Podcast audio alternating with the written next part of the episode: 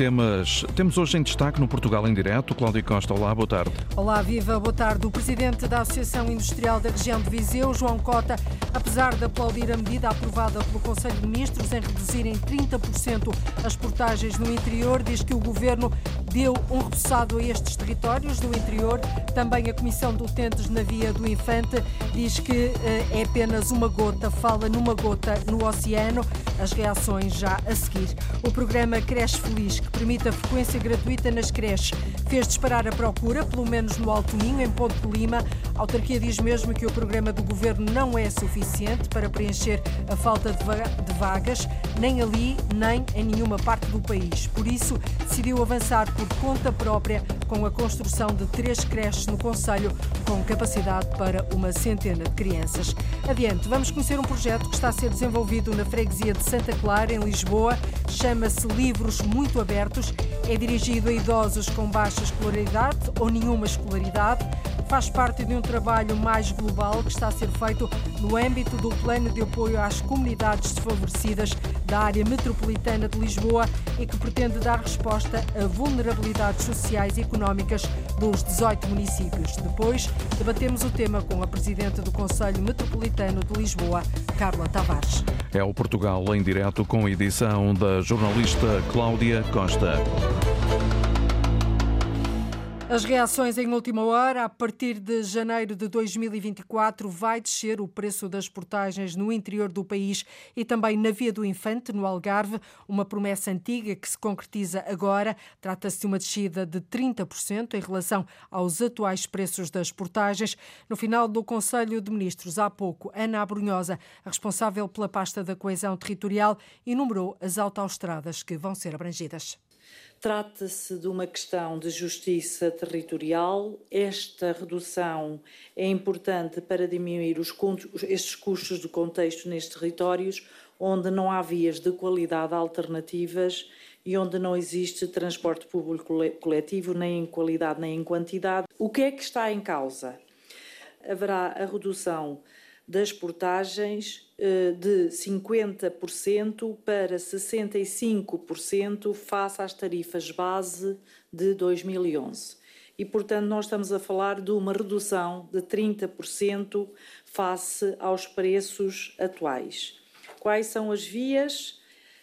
A A23 IP Ibeira Interior, a A24 Interior Norte, a A25 Beira, Beira Litoral e Alta e uh, a A4 Transmontana e Túnel do Marão, A13 e A13 um Pinhal Interior.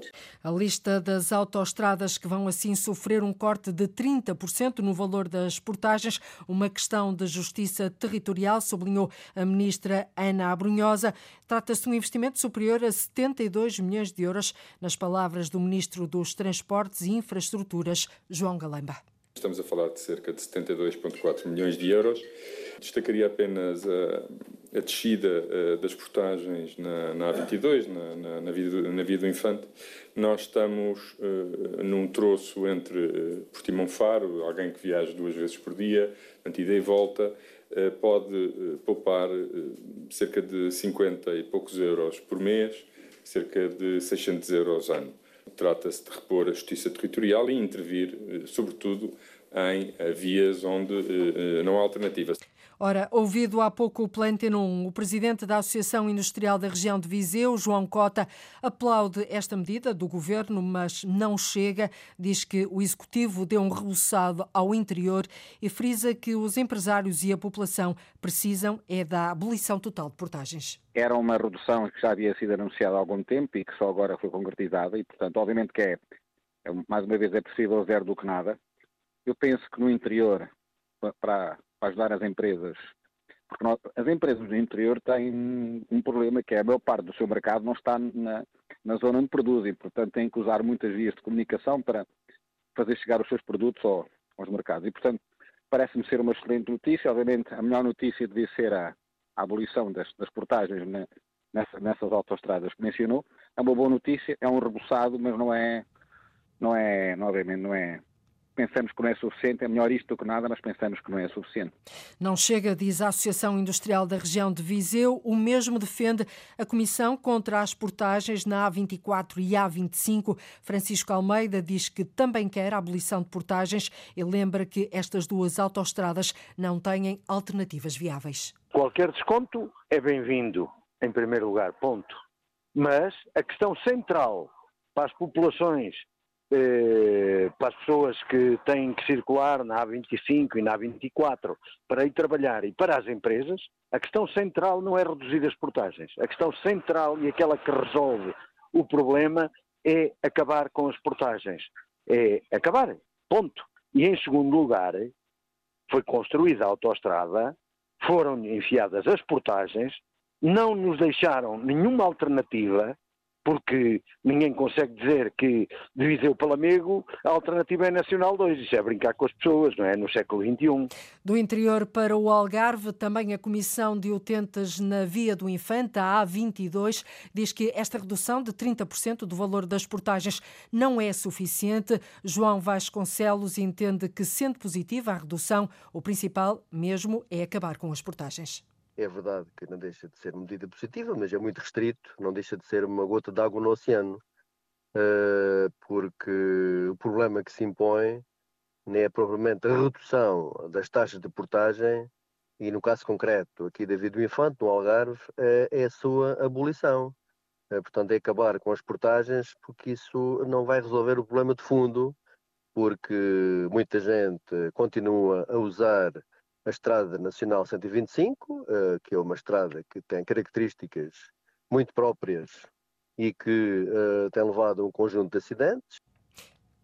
Uma gota de água no oceano, diz a Comissão de Utentes na Via do Infante. Entretanto, a Ministra da Coesão esclareceu que os veículos pesados de mercadorias e passageiros também têm descontos. O Governo está ainda a estudar a forma de compensação desta medida, que implica uma perda de receita das concessionárias que vão ter de ser compensadas. Quanto aos aumentos das portagens previstos para 2024, para o próximo ano, o Executivo ainda não tomou nenhuma decisão. Se há discriminação, ela é positiva face aos veículos, aos transportes de mercadoria e, e de transporte de passageiros, porque o desconto é de 65% face aos preços de 2011 e é de, de, dia e à noite é de 70%. E é de 70% também nos fins de semana e feriados. Ainda não há decisões quanto aos aumentos das portagens para 2024.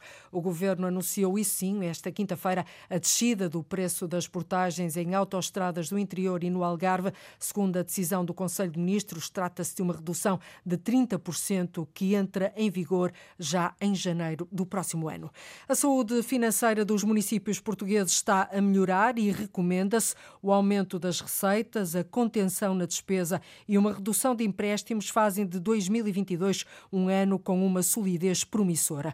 Os dados fazem parte do Anuário Financeiro dos Municípios Portugueses, que hoje, é, que hoje foi apresentado no Namaral. Um aumento na cobrança, sobretudo de impostos, e a contenção na despesa fizeram de 2022 um ano positivo para as autarquias. As receitas, por exemplo, aumentaram mil milhões de euros, 10% a mais que em 2021. Há um aumento de receita cobrada muito significativo, portanto, há um grau de execução da receita cobrada que chega aos 92%, portanto, aumenta 3 pontos percentuais em relação a 2021, portanto, naturalmente que é muito, muito positivo. Verificamos ainda que o, a receita cobrada, portanto, se cifra nos 10.886 milhões de euros, portanto, um acréscimo de quase mil milhões de euros, portanto, há um aumento de cerca de 10%, 9,6% em relação ao ano ao ano anterior. Maria José Fernandes é a coordenadora do Anuário Financeiro dos Municípios Portugueses, elaborado pelo Instituto Politécnico do Cávado e do Ave, pela Universidade do Minho, pela Ordem dos Contabilistas Certificados e pelo Tribunal de Contas. A investigadora destaca dois fatores que contribuíram para a solidez das contas de quase todos os municípios. Portanto, o aumento de, da cobrança de, de, impostos, uma contenção na, na despesa, uma diminuição de empréstimos e também uma solidez, se quisermos, naquilo que é as contas dos, da maior parte dos municípios, quase todos os municípios. Nas 500 páginas do anuário, os investigadores coordenados por Maria José Fernandes constataram uma tendência geral positiva, com redução do endividamento, exceção feita ao Distrito do Porto. Que há uma maior captação de receita em comparativamente com aquilo que é a despesa paga, ou seja, o saldo é bastante positivo. E o passivo acho que são 66 milhões de euros, mais ou menos, que, que, que aumenta está circunscrito a um distrito, que é o distrito do Porto, mas também é importante relevar que, por exemplo, o distrito de Setúbal é de facto o distrito que mais desce a dívida do passivo que tinha. Dos 308 municípios portugueses, 148 aumentaram o passivo, 160 reduziram. Ou seja, mais receitas, menos despesas, menos empréstimos. 2022 foi um ano muito positivo para a saúde financeira das autarquias.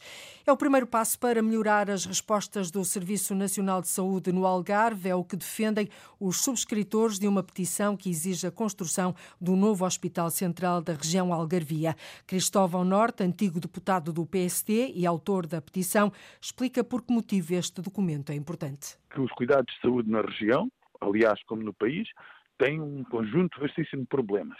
E por isso eu direi que é uma condição necessária, mas não suficiente. Embora estejamos absolutamente convictos que este é um primeiro passo importantíssimo para uh, melhorar as condições de saúde na região, atrair mais médicos, valorizar o curso de medicina da região e, desse modo, começar a criar um, um ecossistema de saúde regional que melhora as respostas aos algarvios, que desafortunadamente em muitas especialidades têm centenas de dias, quando não milhares de dias, mais de dois e três anos, para poder ter acesso a uma consulta ou para ter resposta a uma cirurgia.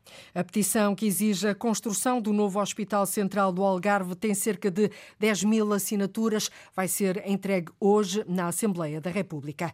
Para combater a falta de vagas, a Câmara de Ponte Lima vai avançar com a construção de três creches no Conselho, com capacidade para uma centena de crianças. Vai também gerir estes equipamentos. A autarquia diz que o programa Creche Feliz, que o governo lançou e que permite a frequência gratuita, não veio resolver o problema, antes, pelo contrário, até fez disparar o número de pedidos. Por isso, a Câmara decidiu deitar mãos à obra e avançar para a construção. Ana Gonçalves. Tal como no resto do país, o programa Creches Feliz não foi suficiente em Ponte Lima para preencher a falta de vagas nas creches. Não foi suficiente em Ponte Lima nem foi em lado nenhum. Isso prometer é fácil, cumprir depois é que sobra sempre para os outros. Vamos lá ver, eu acho que nós, no geral, no país, nunca tivemos creches para, para para todas as necessidades que existiam. Ainda por cima, diz Vasco Ferraz, o autarca de Ponte Lima, depois de o governo ter anunciado o programa Creches Feliz, o número de pedidos aumentou. Bem, mas a verdade é que foi feita essa promessa, mas depois não existem uh,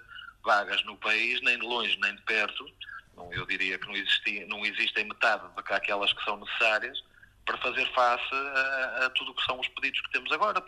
E ainda por cima, pelo bem ou pelo mal, eh, isto ainda foi criar uma entropia, porque enquanto a creche se tinha que pagar, apenas algumas pessoas o faziam. A partir do momento que as creches são de borla, todos os pais pedem, não é? Assim sendo, a Câmara Limiana vai avançar com a construção de três creches com capacidade para 100 crianças. Se não temos IPSS disponíveis para o efeito, se o próprio Estado não cria essas valências, eu acho que é a única entidade que, além do privado, que também não existe, não é? mas a única entidade que, que, o poderá fazer é a Câmara. Agora, de resto, as duas creches que estamos agora a, a voltar a lançar a concurso foram financiadas no âmbito do PRR. A proposta vai ser votada em reunião de Câmara na próxima semana. Duas creches serão criadas em centros escolares nas freguesias de Gandra e Esturãos. A terceira creche ainda está na fase de negociação da compra de terreno e será construída em Anais. Vão estar prontas a funcionar no próximo ano letivo, o que vai implicar a contratação de 22 funcionários e um gasto anual por parte da autarquia de 600 mil euros. A Câmara de Ponte de Lima deita assim mãos à obra e decide avançar com a construção de três creches no Conselho. Esta semana estamos a olhar para a crise no setor imobiliário, no Alentejo, em Évora. A Évora não está imune ao problema. Na cidade e no Conselho, a intervenção da Troika deixou marcas. A pandemia e a guerra na Europa acentuaram essa crise. Évora tem hoje uma procura quase 10 vezes superior à oferta, o que aumenta e muito, Paulo Nobre, os preços da habitação. É um facto incontornável em Évora. A habitação está cara na cidade. Hoje não se consegue comprar um T2 em Évora abaixo dos 150 mil euros, um T3 muito dificilmente, segmento médio, abaixo dos 200 mil euros, seja moradia, seja apartamentos. Sérgio Cartacho é responsável da 121 Porta do Alentejo. Os preços de hoje, reconhece, estão claramente mais altos. Se calhar temos um acréscimo mais de 30% ou 40% do que há três anos atrás. Há mais de 20 anos que Sérgio Cartacho trabalha o mercado imobiliário em Évora. Ele diz que com a intervenção da Troika em 2010 e a dificuldade em obter crédito bancário, empresas e cooperativas de habitação fecharam na cidade. Estamos a falar da, da Habitevra, da, da CHC, da, da, da Giraldo Sempre Avor, da Boa Vontade, que eram estas quatro cooperativas de habitação a custos controlados, e em conjunto com as pequenas e médias empresas existentes em Évora, fazia com que todos os anos o mercado do Conselho de Évora lançasse mais de 200 fogos novos na nossa, no nosso Conselho. Atualmente, o cenário é radicalmente diferente. Passámos de mais de 200 fogos novos no mercado e que fazia a rotação do mercado, segmento baixo, segmento médio, segmento médio alto, ou até médio segmento alto. Hoje não temos mais de 30 ou 40 fogos anuais novos no mercado. O aumento da procura de habitação, devido ao crescimento do setor aeronáutico na cidade, levou à inflação dos preços. Quando nós temos uma procura 10 vezes mais do que a oferta disponível, se não há mercado novo de habitação nova para estabilizar preços, é o mercado de usados que condiciona o preço, eu, como particular, a minha casa é a melhor do mundo. E isso faz com que efetivamente suba o valor de metro quadrado no mercado. No Conselho deu-se uma fuga de investidores do setor imobiliário. Por outro lado, a pandemia e a guerra na Europa fizeram subir os materiais de construção, diminuir os lucros dos construtores. Neste cenário, nem o mercado de arrendamento escapa. Estamos a sentir esse desconforto de passarmos de um T1 de 400 euros para um T1 de 600 euros quase 50% de acréscimo. E um T2 que estava a 500 euros, hoje um T2 está a 700 euros, ou 750 ou 800. Retrato de um setor em crise que atingiu também o mercado imobiliário de Évora. Esta semana, aqui no Portugal em Direto, estamos então a fazer este zoom à crise no setor imobiliário nas várias regiões do país. O preço elevado dos combustíveis está a prejudicar muitos negócios. É o caso de Luís Ventura, vendedor ambulante de Erganil, que percorre com a carrinha várias localidades do Conselho de segunda a sábado para vender aos fregueses um pouco de tudo, desde pão, mercearia, frutas, por aí fora. Ora, o repórter Horácio Antunes acompanhou o trajeto deste vendedor, que faz contas à vida por causa do atual preço dos combustíveis, e percebeu também que as pessoas não querem perder este serviço porta a porta. Avança, anda. Está na hora, eu já estou atrasado. Folk está apenas a 4 km de Arganil, mas a presença de um vendedor ambulante continua a ser de grande importância. Nós não corremos para novas, é para velhotas, é sempre bom ter o padeiro à porta. Mas o padeiro poderá deixar de apitar à porta de Rita Maria. Temos que ir buscar a Arganil. Uma situação que não agrada a António Oliveira, reformado há quase 20 anos. Porque a gente agora, ir para Arganil, ao preço que os combustíveis estão, temos que ir menos vezes. É só à mercearia ou à farmácia, de resto. Passemos por aqui uma vida triste. No centro da localidade, Luís Martins aguarda por algumas especialidades. Pão, às vezes bolo, queijão, queijo, os correios, que também traz. É. Ele traz tudo. Está à porta é sempre melhor, não é? Queijão ou queijo fresco, Juca? Queijão daquele que à quarta-feira. Queres? Quero. Se amanhã quatro bolas pequenas, troceiros de água, deixa-me uma. Está bem. Luís Ventura não é só padeiro, traz também tudo o que lhe pedirem, como foi o caso de Maria Teresa. Quando a gente precisa de alguma coisa, ele está pronto a trazer tudo. Seja Feijão, queijo, ovos, bacalhau, é verdade. o que for preciso. Luís Ventura é gerente de uma padaria em Erganil, onde começou a trabalhar com o pai e com o avô. É também vendedor ambulante nas aldeias do Conselho, cada vez com menos gente. Tenho esta carrinha que faço só que esta venda aqui à volta. Depois de tarde, a seguir ao almoço, faço aquelas aldeias, enfim, as, as, aldeias estão desertas. E os dias bons do negócio vão sendo cada vez menos. De verão junta-se mais gente, claro que vem de férias, não é? Fim de semana às vezes é melhor, há pessoas que vêm, vendem, vendem os queijos, os queijões, às vezes umas frutas, na caminhonete a outra tenho tudo separado e tenho hipótese, pronto, de, de ter mais oferta de produtos, assim consigo um lucrozito melhor, porque só vender pão isso não, eu já tinha desistido de vender. Cada vez com menos clientes, o desânimo maior vai para o preço dos combustíveis. Tenho dias, eu, eu reduzi as voltas, ou reduzi também algumas aldeias, mas faço cerca de, de 40 e tal quilómetros. E é de em serra. Por semana, para eu pôr o, o, tanque ao mesmo nível, são cerca de 20 euros já a mais, não é? Ao, ao, fim do mês, mas é a carrinha grande que só faz a serra. E depois, os impostos, que é todo jeito, não é? É, é pagamentos por conta, os pagamentos à segurança social, que é outra situação. Mas os combustíveis, geralmente, são aquilo que mais impacto nos dão, não é? Pronto, há uns dias melhores, outros dias piores. Eu, como tenho 60 anos, vou começando a gerir e se tiver que encostar as carrinhas impostas. Padeiro ou vendedor ambulante, profissões que poderão estar em risco pela falta de clientes e também pelo elevado preço dos combustíveis. Quando eles estiveram mais baixos um bocadinho, notava-se bem a diferença. Eram cerca de 20 cêntimos a menos. 20, quer dizer, é, é, é muito valor. Para já, prestamos um serviço bom às pessoas. Digo eu, nós os vendedores ambulantes, só que estamos em vias de extinção. Quando isso acontecer, perdem-se amizades e contactos de muitos anos. E Fátima Martins deixará de ver o padeiro Luís Ventura. Dá muito jeito, dá. Vir padeiro aqui à porta. Vir padeiro todos os dias. Se deixar de vir, como é que vai ser? Isso é que é pior, hein? Por enquanto, Luís Ventura vai continuar a carregar na buzina. Pai, ainda vou pintando, espero pintar durante algum tempo mais, mas realmente já há dias que, que dá para, para desanimar. Reportagem do jornalista Horácio Antunes com um vendedor ambulante que sofre no bolso o elevado preço dos combustíveis.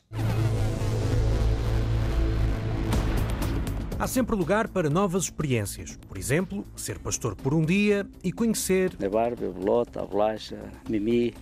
Mimi é a cabritinha mais nova que temos aí. É muito mimada. O objetivo é ajudar na Serra a manter todos estes espaços mais, mais limpos. A iniciativa é no distrito de Coimbra. Mais precisamente onde, Carolina Ferreira? Capril da Serra. É para lá que vamos daqui a pouco. Os municípios apresentam amanhã os primeiros resultados do trabalho que está a ser feito no âmbito do Plano Metropolitano de Apoio às Comunidades Desfavorecidas da Área Metropolitana de Lisboa. Um plano que pretende dar resposta a vulnerabilidades sociais e económicas que vão do ambiente à valorização do espaço público, cultura, criatividade, educação, cidadania, emprego, economia local, saúde, por aí fora. A jornalista Arlinda Brandão dá-nos agora a conhecer um dos projetos que está a ser desenvolvido na freguesia de Santa Clara Clara, em Lisboa. Chama-se Livros Muito Abertos. É dirigido a idosos com baixa escolaridade para melhorarem a leitura ou nenhuma escolaridade para aprenderem a ler. Bichinho de conta. Conta. Conta. E o bichinho de conta. Em cima da mesa estão espalhados livros, livros muito abertos. É como se chama este projeto que envolve 18 idosos. Livros abertos é que as histórias são, são contadas e nós estamos a ver as imagens, é como se estivéssemos dentro da história. Sentados à volta da mesa estão Adelina e outros idosos participantes que de 15 em 15 dias se juntam com livros, mesmo que não saibam nem ler nem escrever, como Gertrudes. A minha mãe teve que trabalhar para quatro filhos, não é? E nunca me pôs na escola. A gente, que éramos pobres e andávamos descalços. Então minha mãe nunca pôs na escola. Eu, pois, eu podia, quando cresci, ainda tentei ir. Mas depois também tinha que ganhar para dar à família, não é? E desisti. O projeto Livros Muito Abertos, que acontece na Quinta Alegre, na freguesia de Santa Clara, em Lisboa, é apoiado pelo Plano Comunidades em Ação, Operações Integradas Metropolitanas, com fundos do PRR, Plano de Recuperação e Resiliência. Que os livros sejam um pretexto para que vamos vivendo outros bocadinhos de vida uh, que a ficção nos permite e a arte nos permite. Por outro lado, que agregados a, a essas viagens, venha a nossa vida. Dora Batalin Sotomayor faz a mediação deste projeto as coisas que nos contamos uns aos outros, nos rirmos à gargalhada até não poder mais, ou ficamos com o coração apertado com histórias uns dos outros. Este é o verdadeiro espaço dos livros muito abertos. Em tempos difíceis, onde para os idosos pesam o isolamento e a solidão, com impacto na saúde mental, este projeto é acolhido de braços abertos. Esta atividade foi um encanto que me surgiu porque eu estou aqui no lar da Santa Casa. Juan dá voz ao que sentem estes idosos. Isto enche a alma, porque eu meto-me dentro dos livros, faz-nos bem, dá-nos paz. Que é o que nós precisamos muito, não é? Susana Duarte, da Câmara Municipal de Lisboa, é coordenadora deste projeto Livros Muito Abertos. Que são pessoas em situação de isolamento, do ponto de vista socioeconómico carenciadas e que hum, muitas vezes, de facto, não têm oportunidade ou de se juntarem com outras pessoas ou juntando-se com outras pessoas, de terem uma atividade cultural que as enriqueça, que as faça sentirem-se mais alegres, bem dispostas e com outra predisposição. A importância de estarmos aqui prende-se precisamente com o facto de ser uma zona da cidade eh, onde não existiam equipamentos culturais nem uma programação cultural regular. Quando muito se fala de abandono familiar dos mais idosos, tidos muitas vezes como um fardo, este é um projeto para lhes dar atenção, autoestima, qualidade de vida, dando dignidade ao envelhecimento. Parecia o quê? Uma bola. Uma Um berlindo pequenino, de tal maneira que o menino jogou. Que um menino de brincadeira jogou. Com ele jogou. Bichinho de conta. Conta. Conta. Claro. Ora, e a nossa convidada, a Presidente do Conselho Metropolitano de Lisboa e também autarca de Amadora, Carla Tavares, teve a oportunidade de ouvir esta reportagem da jornalista Arlinda Brandão. Uh, Carla Tavares, este é apenas um caso de sucesso do vosso trabalho? Muito boa tarde. Boa tarde. Este é apenas um dos projetos, dos muitos projetos que estão incluídos no âmbito das comunidades desfavorecidas, como acabaram de referir, um programa eh, financiado pelo PRR uhum. para as duas áreas metropolitanas, Lisboa e Porto. Nós estamos a falar de um valor de cerca de 120, 121 eh, milhões e meio e que nos permitiu uh, dividir os, os 18 municípios em seis uh, áreas de intervenção territorial e falamos no total destes 18 municípios de 37 uh, operações uh, integradas locais. Uhum. Tem duas componentes muito importantes, uma componente de investimento, construção, mas uma componente, que são cerca de 67%, mas uma componente muito significativa de 33% de financiamento relativamente às ações e materiais, que em que este projeto... Como é, como é o de, caso deste, não é? Como é o caso, é um bom exemplo uhum. um, daquilo que, uh, dos mecanismos também que os municípios, com este plano metropolitano de apoio às comunidades desfavorecidas e em estreita ligação com os agentes locais, uh, ONGs, IPSS, escolas, diversos atores da área do desporto, da cultura, uh, podem intervir em territórios uh, desfavorecidos. De freguesia uhum. e com outro tipo de com carências mais acentuadas, como é o caso, e o exemplo como acabou de dizer, dizer, uh, deste, deste projeto desenvolvido no uhum. município de Lisboa. Para além destas acho... carências, que, que outras é que se notam com mais, mais acentuadas? Eh, todas estas questões que se prendem quer por um lado que permitem através desta linha do PRR um, eh, construção de equipamentos e aqui por exemplo onde a parte escolar e a parte dos equipamentos de saúde tem uma grande relevância, mas permita-me na minha opinião, isto tanto Presidente de Câmara também, eu acho que uh, as ações imateriais têm aqui uma particular relevância, até porque falamos de uma zona do país onde os financiamentos nestas áreas são uh, muito mais reduzidos. Uh, neste total de operações, nós estamos a falar de 641 projetos em 67 comunidades, portanto é muito bom e neste momento temos cerca de 300 projetos uh, em execução e que também permite, em particular nestas ações imateriais, complementar outros programas territoriais que já existem nos territórios e para os quais também os municípios, em particular os municípios da área metropolitana de Lisboa, têm muito mais dificuldade em aceder a financiamento.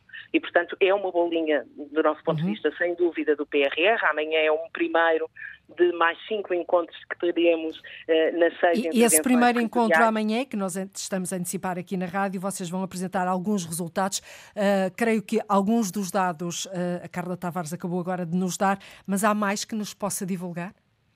Então, eu acho que amanhã essencialmente é uh, relativamente uh, uh, a Lisboa Central, que fazem parte do município de Lisboa, Odivelas e Amadora, ouvirmos de viva voz dos agentes e dos atores que estão no local, dos nossos parceiros, experiências. Que estão a trabalhar com as comunidades. Estão a trabalhar, que uhum. estão a trabalhar com as comunidades. Teremos a oportunidade de ir visitar quer obra física, uhum. quer desenvolvimento de ações imateriais nos três territórios, por isso, como disse, neste momento, de 641 projetos, 300 no, no total dos 18 municípios, 300 já estão eh, já estão em execução e perceber também, ouvir os parceiros e perceber como é que está a correr eh, esta, este PRR, este apoio às comunidades. Exatamente. E, e, já, tem uma, já tem uma percepção, eh, até porque este dado é muito importante, como é que está a correr este PRR. Este plano conta com um financiamento de 121,5 milhões de euros por parte do Plano de Recuperação e Resiliência. Vai ser aplicado em 31 operações locais em todos os municípios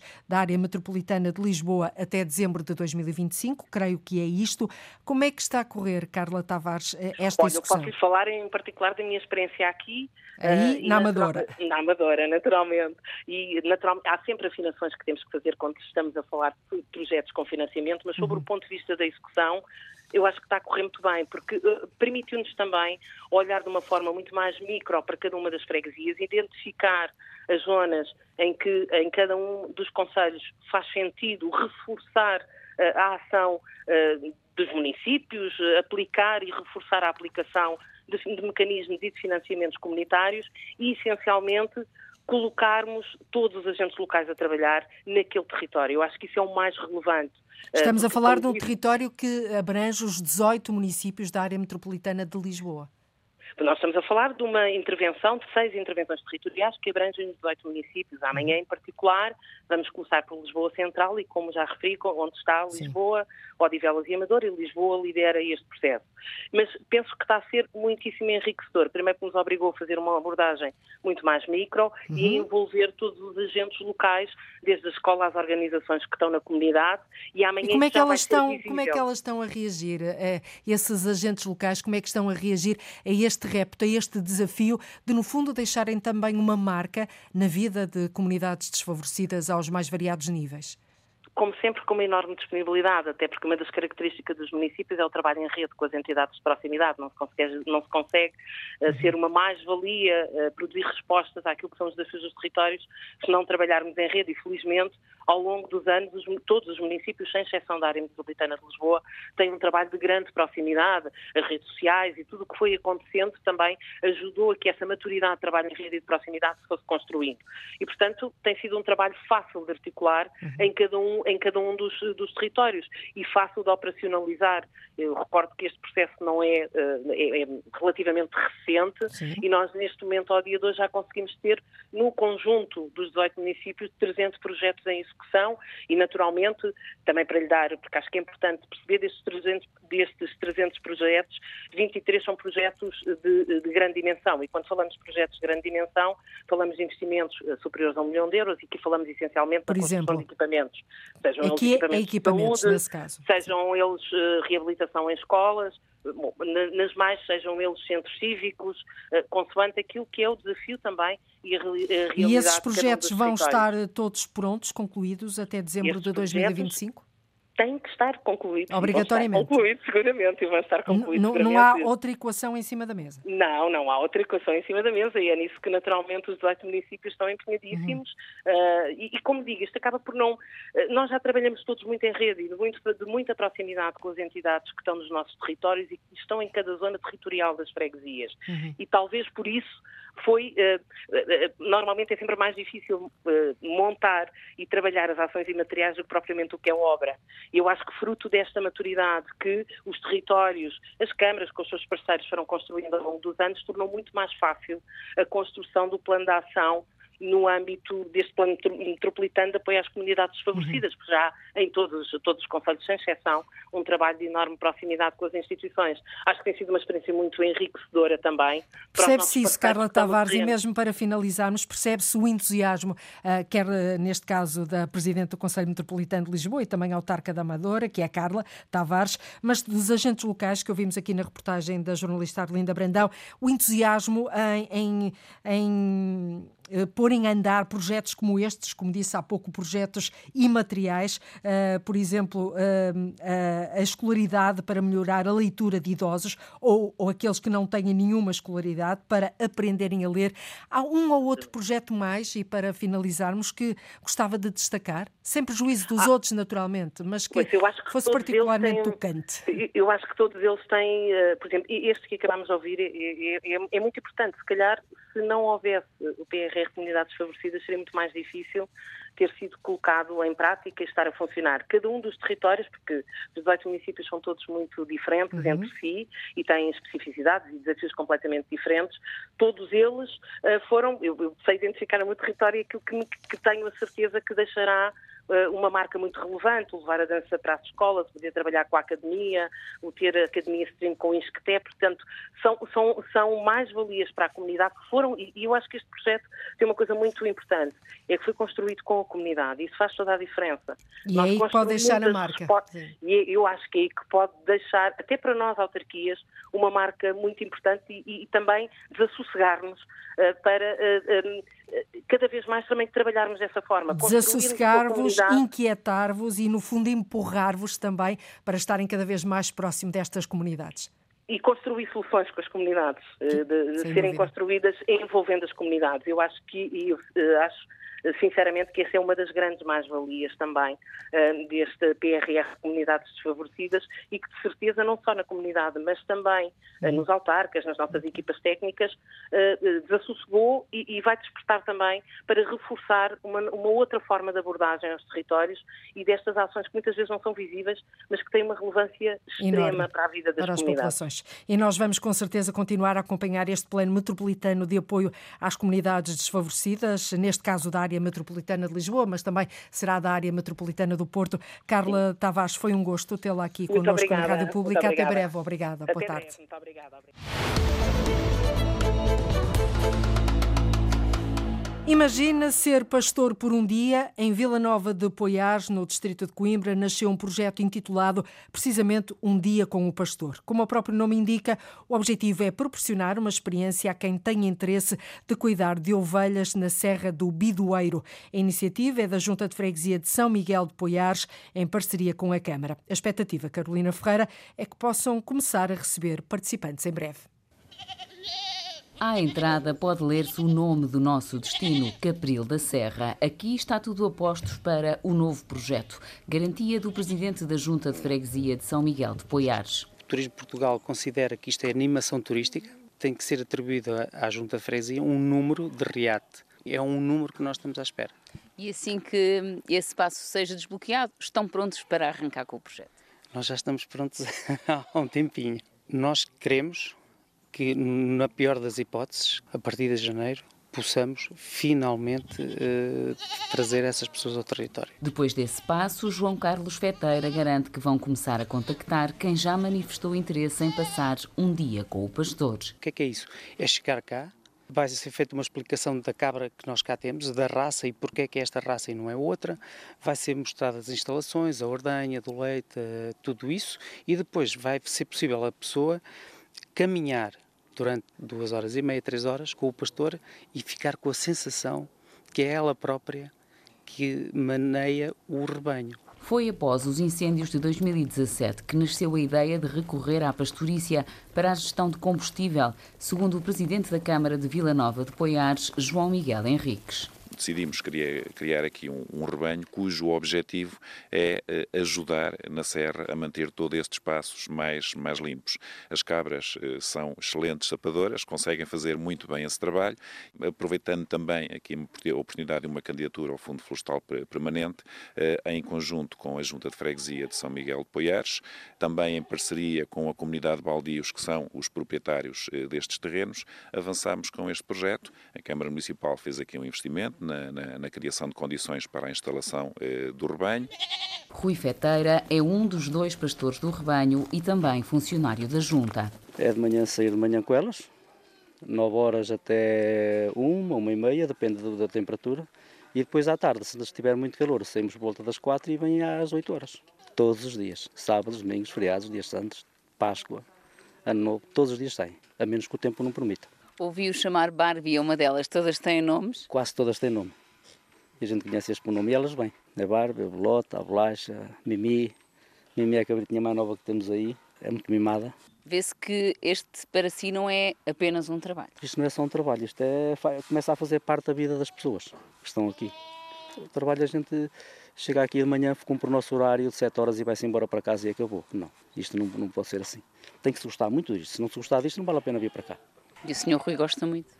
A gente começa a habituar aos animais. Criamos-los pequeninos até se tornarem cabras, até se tornarem depois meios também, e isto depois cria-nos alguns laços que já não é fácil eh, largá-los. E é a pensar na sustentabilidade que procuram trilhar diferentes caminhos, nas palavras do Presidente da Câmara. Também para que o rebanho consiga de alguma forma trazer-nos algum retorno face ao investimento que aqui é feito. Procuramos também ter outro tipo de ofertas, diversificar essas, essas ofertas e ao mesmo tempo eh, também disseminar eh, um bocadinho aquilo que é a cultura, a tradição do nosso Conselho. A iniciativa é gerida pela Junta de Freguesia de São Miguel de Poiares, em parceria com o município de Vila Nova de Poiares.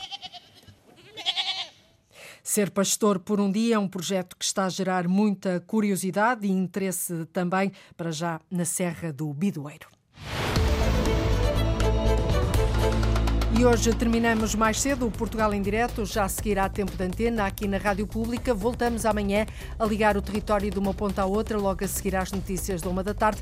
Contamos consigo. Até amanhã, fique bem. Boa tarde, Portugal em Direto, edição de Cláudia Costa.